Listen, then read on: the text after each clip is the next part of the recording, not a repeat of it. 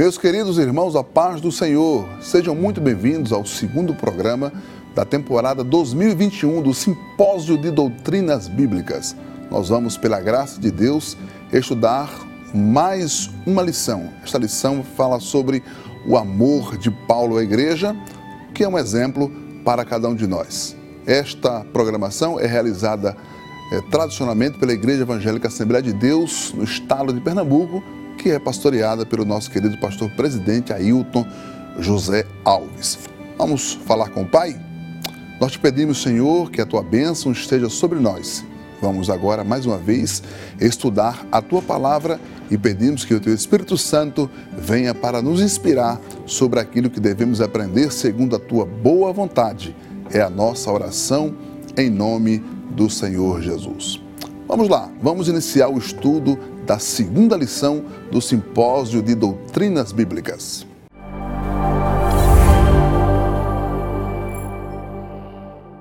Meus irmãos, como dissemos, vamos hoje analisar a segunda lição do nosso simpósio de doutrinas bíblicas desta temporada 2021.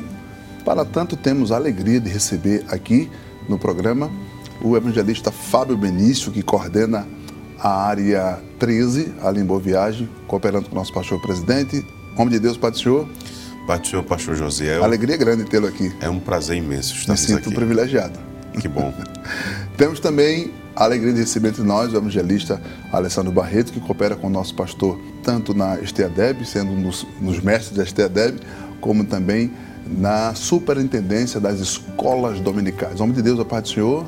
A paz do Senhor, pastor José, é uma alegria também estar É uma aqui. alegria minha. Essa alegria é minha, eu vou fazer questão de tê-la comigo. vamos compartilhar Sim, dessa alegria. Nesta segunda lição, pastores, nós vamos é, analisar o amor de Paulo para com a igreja do Senhor.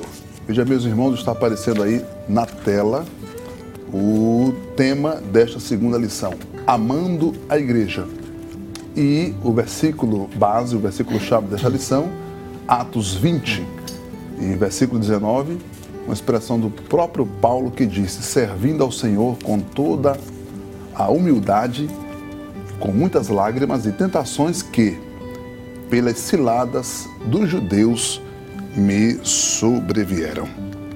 O primeiro tópico da nossa lição, eu vou já chamar a sua atenção para a tela outra vez, diz que Paulo amava a igreja e ele amava a igreja com uma vida de serviço. Pastor Fábio, o que podemos entender, deduzir desta afirmação de que Paulo amava a igreja vivendo para ela, servindo-a. Pastor José, o Paulo é um dos, uma das figuras mais proeminentes do Novo Testamento e creio que o cristão que mais se destacou no cristianismo depois de Cristo. Depois de Cristo, é verdade. É, Paulo, um homem de profunda cultura, conhecimento, teólogo, organizou, sistematizou os ensinos de Jesus, não é? Ele distribuiu os ensinos de Jesus de forma sistemática. Ele é um missionário, é um expositor da palavra, é um plantador de igrejas, é um homem de várias facetas. Então, este homem, dado o, o, o, escopo, a magnitude do conhecimento, da sabedoria que ele adquiriu, ele poderia ser tentado a ser um homem vaidoso, um homem é, é, que se ufanasse pelo que ele recebeu de Deus. Mas ele deixou isso bem claro, né? Quando ele disse que foi-lhe dado um espinho na carne, para que, devido à grandeza da revelação, ele não se exaltasse. Então, nós observamos dessa lição, essa lição é muito importante porque ela destaca características do, do, da pessoa, do caráter de Paulo, que estão muito ligadas a Cristo, que é aquele que ama a igreja, aquele que sofre pela igreja, aquele que se doa pela igreja. E eu creio que isso na vida de Paulo foi o que contrabalanceou com todo o conhecimento que ele havia recebido, né? É verdade. Com toda a sabedoria que ele havia recebido. Então nós vemos na vida do apóstolo um homem com um amor profundo pela igreja. Né? Agora, esse amor é fruto também de uma experiência muito forte. Porque a conversão de Saulo acontece de forma dramática, não é no capítulo 9 de Atos, a caminho de Damasco. Ele vê o próprio Senhor, não é? Ele vê o próprio Cristo e a perseguição de Paulo à igreja não era apenas uma perseguição de zelo, era também uma perseguição ideológica e era uma perseguição intelectual. Por quê? Ele presenciou o martírio de Estevão, né? Ele presenciou a morte de Estevão. Então, aquilo impactou profundamente o seu intelecto. Ele não admitia que ninguém tivesse um zelo maior por uma religião do que o que ele sentia como fariseu pelo judaísmo. Então aquilo deixou ele bastante é, é, é, sentido tocado e ele começa a perseguir os cristãos no sentido de querer é, dizimar, acabar com a religião cristã e ele se encontra com Jesus ali em, no caminho de Damasco e Jesus se apresenta a ele de uma forma perceptível, não é visível e aquilo muda completamente a vida dele e agora de perseguidor ele passa a ser um homem que ama de todo o coração, com todas as forças, o que era algo natural do seu caráter, porque ele era muito intenso. Verdade. E o mesmo zelo que ele tinha pelo farisaísmo, agora ele tem pela igreja. Pela igreja do Senhor. Do Senhor. Evangelista Alessandro Barreto, meu pois amigo. não, pastor. Sim, Ninguém amou mais a igreja do que Jesus. Verdade. O seu fundador. Mas nós temos em Paulo um paradigma, um modelo de um homem completamente apaixonado pela igreja, não é verdade? Perfeito, pastor. E as palavras de Paulo, elas denunciam esse amor pela igreja, não é? Um texto magno seria o texto de 2 Coríntios, no capítulo de número 12, versículo 15, quando o apóstolo Paulo disse que de muita boa vontade ele se gastaria e se deixaria gastar pela igreja do Senhor. Isso é uma demonstração do seu amor pela igreja. O mesmo amor, a mesma intensidade que Paulo tinha quando judeu e exercendo o judaísmo como religião, ele transfere isso de um grau muito maior para o cristianismo. Porque ele foi alvo também do amor de Cristo, não é? Paulo era perseguidor. Nós temos no capítulo 8 de Atos dos Apóstolos ele ali encabeçando uma grande perseguição. É verdade. E ele viu pessoas morrendo por amor a Cristo, Estevão, por exemplo. Estevão é um exemplo de um mártir que entrega a sua vida, e é onde vem a expressão martírios do grego, é alguém que testemunha ao ponto de morrer por aquilo que está dizendo. Então Paulo é influenciado por isso também, e ele demonstra esse amor tão grande. Ele ama essa igreja de uma maneira tão maravilhosa que no livro de Tessalonicenses, a sua carta, quando ele escreve no capítulo 2, ele diz isso, pastor José. O versículo 6 ele diz assim: "E não buscamos glórias dos homens, nem de vós, nem de outros, ainda que podíamos. E ele continua dizendo: como apóstolos de Cristo, servos pesados. E ele diz: antes fomos brandos entre vós como uma mãe que cria de seus filhos. Veja que o amor de Paulo pela igreja era tão grande que ele se compara a uma mãe que carrega os filhos em seu colo. Que maravilha. É. E no versículo, pastor, no versículo 8 ele diz: Assim nós, sendo-vos tão afeiçoados de boa vontade, quiséramos comunicar-vos não somente o Evangelho de Deus, mas ainda as nossas próprias almas. Veja que amor. Paulo está dizendo: se possível for, eu dedico a minha vida por vocês. E ele diz: as nossas próprias almas, porquanto nos éreis muito queridos. E no verso de número 10 ele diz: Vós e Deus sois testemunhas de quão santa e justa e irrepreensível, nos ouvemos para convosco os que credes, assim como bem sabeis que, diz Paulo, de que modo vos exortávamos, consolávamos e testemunhávamos a cada um de vós como um pai que ama os seus filhos. Veja que amor tremendo. Era né? uma coisa maravilhosa. O amor de Paulo sobressai. Eu diria que dos apóstolos, depois de Cristo, aquele que demonstrou e que falou mais em amor foi o próprio apóstolo. É, na primeira carta de Paulo aos Tessalonicenses, esse versículo número 8 me chama muita atenção quando pois ele não. diz isso. Que se entregou, inclusive, a sua própria alma. O que é alguém entregar a alma se não entregar a vida, não é? Entregar a própria e vida. Carregar alguém nos braços como um pai e um filho, pastor. Então, Paulo é um exemplo máximo de alguém que ama a obra de Deus e que se dedica ao máximo ao seu maior esmero. Pastor Fábio, tem uma coisa interessante na trajetória de Paulo. Aliás, o que não é interessante na trajetória de é Paulo. É verdade, pastor, é verdade. Paulo é um, é um espetáculo, né? É verdade. É um expoente. Paulo é. Por isso que ele teve condições de dizer: me imitem, façam como eu faço em relação a Cristo e vocês vão crescer Isso. na graça e no conhecimento dele próprio. Mas tem um detalhe interessante, pastor Fábio, que eu queria que o senhor comentasse, é que Paulo saiu de Jerusalém para Damasco Uhum. para perseguir os cristãos. Jesus o encontra no caminho de Damasco e muda a sua vida. E onde é que Paulo inicia a sua obra evangelística? Em Damasco. Isso. Me parece ser algo muito simbólico, né? E simboliza que nós devemos amar o lugar onde Deus nos encontrou. Com certeza, pastor José. Eu diria que essa questão de Paulo começar em Damasco é um fruto da ironia de Deus.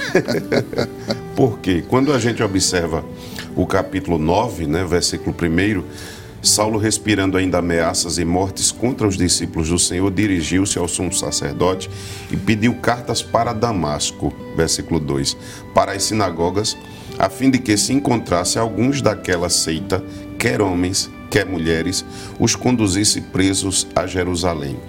Aqui já se percebe o nível de aversão que Paulo desenvolveu pelos cristãos, não é? Verdade. Ele estava indo a Damasco, o escritor bíblico destaca, né, essa expressão respirando, Respirando né, ameaças. resfolegando, é a mesma expressão de um touro bravo, né, quando ele está resfolegando. Então, ele vai a Damasco, havia já uma grande expectativa em Damasco para a chegada dele. Os principais sacerdotes, os líderes das sinagogas já estavam esperando Saulo para iniciar a perseguição. Então a gente observa uma expressão no versículo 14 diz assim: E aqui tem poder dos principais dos sacerdotes para prender a todos os que invocam o teu nome. Isso foi uma expressão de Ananias, que era um crente de Damasco. Então, É verdade. entre os irmãos, entre a igreja damascena, já havia uma preocupação crescente com a chegada dele. Paulo está vindo aí. A expectativa era muito grande, só que no meio do caminho Deus muda tudo, não é? É verdade. Deus muda. Então aquele homem que já estavam esperando que ele fizesse um, um- causasse um prejuízo enorme à igreja de Damasco, não é? Ele encontra a Jesus no meio do caminho, perde a visão. Um crente de Damasco vai orar por ele, Que maravilha. Ananias. Glória a Deus. não é? E ali mesmo ele é introduzido na comunidade cristã. E começa a confundir aqueles mesmos que tinham dado poder a ele para perseguir e prender os cristãos. Então, eh, foi o lugar que Deus escolheu, não é ideal para que ele começasse, ou seja, onde você quer causar o maior prejuízo à minha igreja, é onde eu vou iniciar o seu ministério. A santa ironia divina. Nós vamos adiantar um pouquinho porque o assunto é maravilhoso. É verdade. Se a gente mergulhar, a gente não volta para a superfície. e nós precisamos caminhar. Vai aparecer na sua tela agora o segundo tópico da lição, que fala sobre o amor de Paulo demonstrado à igreja com uma vida de oração. Paulo amou a igreja com uma vida de oração. Eu vou explorar um pouquinho aqui o professor Alessandro Barreto Sim, para que ele possa fazer um resumo desse tópico. Paulo amou a igreja e demonstrou isto orando por ela. Orar é uma forma de amar? Sem sombra de dúvida, pastor. E essa demonstração de amor que Paulo eh, faz transparecer para a igreja é algo muito inspirador para a gente, não é? Porque Paulo, como fundador de muitas igrejas Muitas na igrejas. Europa, ele sabe a necessidade de orar para que essa igreja continue crescendo, para que ela desenvolva. E um dos propósitos da oração de Paulo era que a sua oração fosse direcionada a Deus para o desenvolvimento da igreja, o crescimento da obra. Não é à toa que no capítulo 2, quero dizer, 2 Coríntios, no capítulo de número 13, versículo 9, Paulo expressa esse desejo. Ele diz assim: Porque nos alegramos ou nos regozijamos de estar fracos quando vós estás forte. Veja que a preocupação de Paulo não era com ele, era com a igreja. Glória a Deus. E o que desejamos é a vossa perfeição, o vosso crescimento. Então, o foco do, da oração de Paulo era para isso. Quando ele escreve sua carta aos Efésios, no capítulo 1, versículo 16 ao 18, ele demonstra essa preocupação em sua oração, não. não. é? E aqui, pastor, com a sua permissão, eu queria não, ler Efésios capítulo 1, verso 16. Ele diz assim: Não cesso de dar graças a Deus por vós, lembrando-me de vós nas minhas orações, para que observe o propósito dessa o propósito. oração, para que o Deus de nós, para que o Deus de nosso Senhor Jesus Cristo, Pai da glória, vos dê em seu conhecimento o espírito de sabedoria e de revelação, tendo iluminados os olhos dos vossos entendimentos, para que saibais qual seja, qual seja, quero dizer, a esperança da vossa vocação e as quais as riquezas da glória de sua herança nos santos. Então, pastor José, o propósito de Paulo orando pela igreja para que a igreja crescesse, ele também demonstra, já que o senhor pediu para fazer um resumo rápido, ele demonstra o desejo de orar para que a igreja abundasse nos dons, dons, e também no fruto do Espírito. É verdade. Isso é maravilhoso. Isso é maravilhoso. Porque não é só fruto, né? nem só dom. No capítulo 1, na sua carta aos Romanos, versículo de número 8, ele diz: Primeiramente dou graças ao meu Deus por Jesus Cristo, acerca de vós todos, porque em todo o mundo é anunciada a vossa fé. Paulo testemunha da fé daqueles crentes. Aí no versículo número 11 ele diz porque ele orava para que tivesse possibilidade de comunicar àquela igreja algum dom. Ele diz algum dom espiritual. Mas no versículo número 13, ele disse que o desejo da oração dele era que Deus o desse oportunidade para que eles falassem com aqueles irmãos sobre o fruto do Espírito.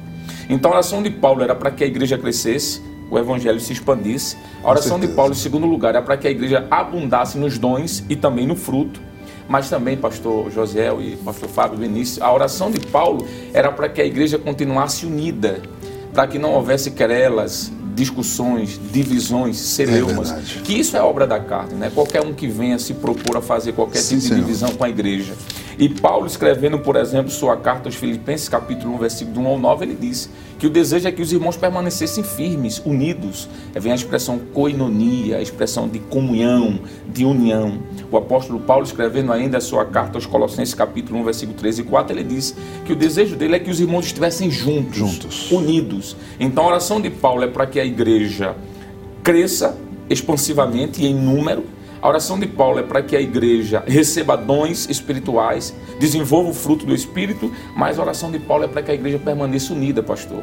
Porque o cristianismo, ele é o cristianismo porque a temática do cristianismo, em primeiro lugar, é amor pelas almas, mas amor um pelos outros. Glória a é a temática, da resumo, o resumo do evangelho, né? Amarás a Deus sobre todas as coisas é o teu próximo como a ti mesmo. Sim, Jesus disse que uma casa dividida por si só não, se sobre, não sobrevive, não é? Um é reino verdade. dividido não sobrevive. Então Paulo orava para que aqueles que promoviam dissensões, querelas, celeumas, divisões da igreja fossem repreendidos e que a igreja permanecesse em santidade andando no Amém. caminho do Senhor. A fundamentação bíblica que o professor fez, maravilhosa né? e perfeita. Eu queria só concluir este tópico contando um, um testemunho. Pois né? uma, uma questão mais prática. Há duas semanas, mais ou menos, eu fui a um, um sepultamento de uma santa serva do Senhor. E a filha dela disse lá no, no velório: A minha mãe orava regularmente, frequentemente e intensamente pela igreja. Amém. E sabendo que ia partir, ela me chamou e disse: Filha, eu tenho a missão de orar pela igreja, mas eu estou concluindo a minha missão porque Deus vai me levar. Eu estou transferindo para você a responsabilidade de me substituir na brecha, de orar pela igreja, para que a igreja recebesse esses presentes, para que a igreja tivesse as características que foram definidas pelo o evangelista Alessandro Barreto, que a igreja crescesse, que Deus abundasse os dons, que o fruto fosse observado e que a igreja permanecesse unida. unida. Nós estamos precisando de pessoas assim, Glória como disse Ezequiel, como disse Deus através de Ezequiel, que se coloque na brecha para que a igreja de Deus ela possa continuar crescendo firme e forte, crescendo na graça e no conhecimento de nosso Senhor. Eu sei que o senhor quer fazer uma observação, a gente vai ouvi-lo para a gente partir lá para o último tópico. É, tomando aqui um gancho na, na fala do professor Alessandro. Pois não, pastor. A preocupação de, de Paulo era que a igreja também fosse santa. Santa. Verdade que houvesse santificação. E ele orava por isso, né? ele pedia isso a Deus. A gente observa que em nossos dias, com o advento da teologia da prosperidade, muitos expoentes da prosperidade oram pelas pessoas para que elas sejam prósperas. É verdade. Não é? Mas a gente observa aqui, não é? É Paulo em 1 Tessalonicenses capítulo 3, versículos do 9 ao 13, esse desejo dele que a igreja seja verdade. santa, de que ela se abstenha do pecado. Filipenses 2, versículos 15 e 16. 1 Tessalonicenses capítulo 4, versículos 3 e 4. E também o capítulo 5, versículo 23, que é o texto clássico, né? Onde a palavra de Deus mostra ali o desejo de Paulo para a igreja de Tessalônica que eles fossem santificados em corpo, alma, alma e, espírito, espírito, conservados plenamente irrepreensíveis para a vinda do Senhor. Então, o desejo dele, não é, antes de preocupar-se com o bem-estar, vamos assim dizer, físico, material, ele preocupava-se que aqueles irmãos fossem santos. Amém. É? Glória a Deus. Temos pouco mais de cinco minutinhos, quero pedir para a produção colocar a terceira, a terceira, o terceiro tópico da lição, muito bem, está aí, provas do amor de Paulo à igreja. Nós vamos concluir com esta observação. Eu vou pedir ao pastor Fábio para que ele faça um comentário sobre o subtópico, né, o 3.1, e depois o pastor Alessandro Barreto vai falar pois sobre é, a, a prova do amor de Paulo servindo a igreja com lágrimas. Pastor Fábio Benício, Paulo provou que amava a igreja, servindo com toda humildade. Com toda humildade. Ele, ele, como eu disse na minha fala inicial, ele não se sobrepôs aos demais apóstolos, não se colocou acima deles pelo talento que ele tinha, pelo conhecimento que ele reunia, muito pelo contrário. Quando a gente lê Atos no capítulo 13, não é, a gente observa a postura dele quando ele foi separado para o ministério. Né? Atos capítulo 13, versículo 1 em diante. Na igreja que estava em Antioquia havia alguns profetas e doutores, a saber, Barnabé e Simeão, chamado Níger, Lúcio, Sirineu, Manaim, que foram criados com Herodes, o tetrarca, e Saulo. Versículo 2: E servindo eles ao Senhor e jejuando, disse o Espírito Santo: Apartai-me a Barnabé e a Saulo para a obra que os tenho chamado. Então a gente observa que ele estava servindo na igreja de Antioquia como os demais. Como os demais. Ele estava lá cooperando com a igreja, não é? Então fica muito patente esse esse espírito servil de Paulo, não é? Essa postura de servo no meio da igreja. Nós observamos, não é? A palavra de Deus nos mostra no capítulo 20, versículo 19 de Atos, servindo ao Senhor com toda a humildade e com muitas lágrimas e tentações que pelas ciladas dos judeus me sobrevieram. Então, ele estava o tempo todo servindo Era e trabalhando. Um incansável, humilde. né? Professor Alessandro Barreto. Pois não, pastor. Paulo chorava. Sim. E essa lágrima, pastor, fala de duas coisas. Primeiro, o zelo pelos irmãos. E segundo, o sentimento de que ninguém se perdesse. O amor Maravilha. de Paulo era transmitido pelas lágrimas. Há quem diga que há quem compare Paulo com o profeta do Antigo Testamento, pastor José, que é o profeta Jeremias. Assim como o amor que compungia o coração de Jeremias fez ele escrever um livro escrevendo lamentações, lamentações, de Jeremias, pelo amor, pelo zelo que ele tinha por aquele povo e pela dor que ele sentia, Paulo também o texto que o pastor Paulo, é, o Fábio, desculpe, já duas vezes chamo Paulo, perdão, no é capítulo 20. É porque é Meu Paulo, Deus. né? Falando do o senhor é muito parecido também. Não chega, versículo... nem, nem nas, não chega nem nas percatas dele. O versículo 19, o pastor Josiel disse que ele serviu o Senhor com toda humildade, mas diz que com muitas lágrimas. Com muitas lágrimas. Então isso mostra o cuidado, o zelo de Paulo. O versículo 31, Paulo diz assim para aqueles bispos que estavam ali, que é um termo usado para os presbíteros, portanto vigiai Lembrando-vos de que durante três anos não cessei, ele está falando da igreja de Éfeso, dia e noite, veja o carinho, o amor, a dedicação, de admoestar com lágrimas a cada um de vós. Então, Paulo é um homem das lágrimas. Os olhos de Paulo eram refletidos fisicamente por aquilo que era perceptível, mas era também representado pelo seu coração. Amém. Paulo chorava por aquela igreja porque ele tinha zelo e amor por ela. Então, nós podemos com toda certeza aprender isso de Paulo e fazer a mesma coisa. Queridos pastores, em lágrimas estou eu, porque temos que concluir esta aula. Que pena, pelo, né? Que pena, né? Mas agradecendo, bom, né? em nome do nosso pastor, Amém. a presença aqui do evangelista Fábio Benício, evangelista Amém, Alessandro pastor. Barreto, um homem de Deus que vieram Muito trazer é, esses comentários tão, tão maravilhosos para cada um de nós. Nós vamos agradecer a Deus pelo programa e agradecendo também a você a sua audiência. Nós te louvamos, Senhor, Sim, por tua bondade, querido, por tua misericórdia por e te pedimos que nos dê a graça e seguimos, Senhor, as pegadas do nosso Sim, mestre, Senhor. do Senhor Jesus e também aprender com o modelo de vida oh, do teu servo, o apóstolo Paulo. Nós te louvamos por tudo, agradecemos Ai, a ti por este momento, Sim, em nome de Jesus. Deus te abençoe, a você Sigamos a Jesus como Paulo, amando a noiva do Cordeiro, servindo com fidelidade, dedicação e humildade. Que a graça do Senhor Jesus, o amor de Deus e a comunhão do Espírito Santo seja sobre a tua vida, a tua família, hoje para todo sempre. Amém.